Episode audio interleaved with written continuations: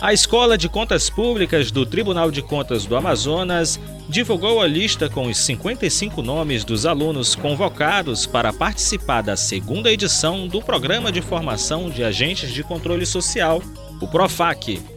As inscrições ficaram abertas de 9 a 15 de julho e a seleção levou em conta aspectos e requisitos, entre eles idade mínima de 18 anos, possuir ensino fundamental completo, estar envolvido ou desejar se envolver na mobilização e fiscalização social dos gastos públicos, entre outros.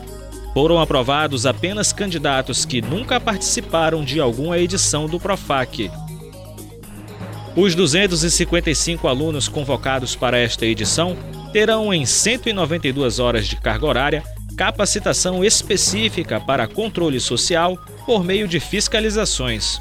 Os participantes, sejam representantes de órgãos públicos ou integrantes da sociedade civil, serão instigados a exercer a função social de cobrar o bom uso do dinheiro público. Há ainda a inclusão de 43 alunos em um cadastro de reserva, que poderão ser chamados conforme necessidade ou surgimento de vagas. Programado para iniciar no próximo dia 30 de julho, o programa será dividido em três etapas, moduladas e vinculadas entre si.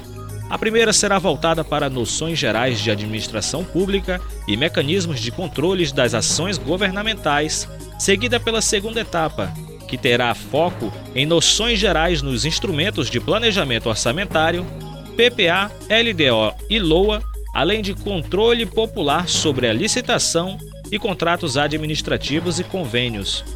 A etapa final do programa terá foco principal em noções gerais de leis de responsabilidade fiscal e controle popular da receita e despesa vinculada à saúde e à educação.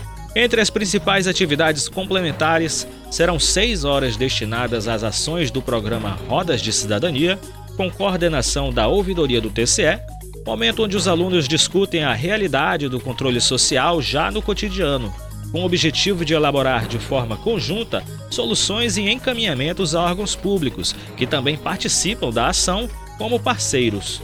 As demais atividades complementares serão realizadas nos intervalos das etapas, devendo o candidato ter disponibilidade para sua realização.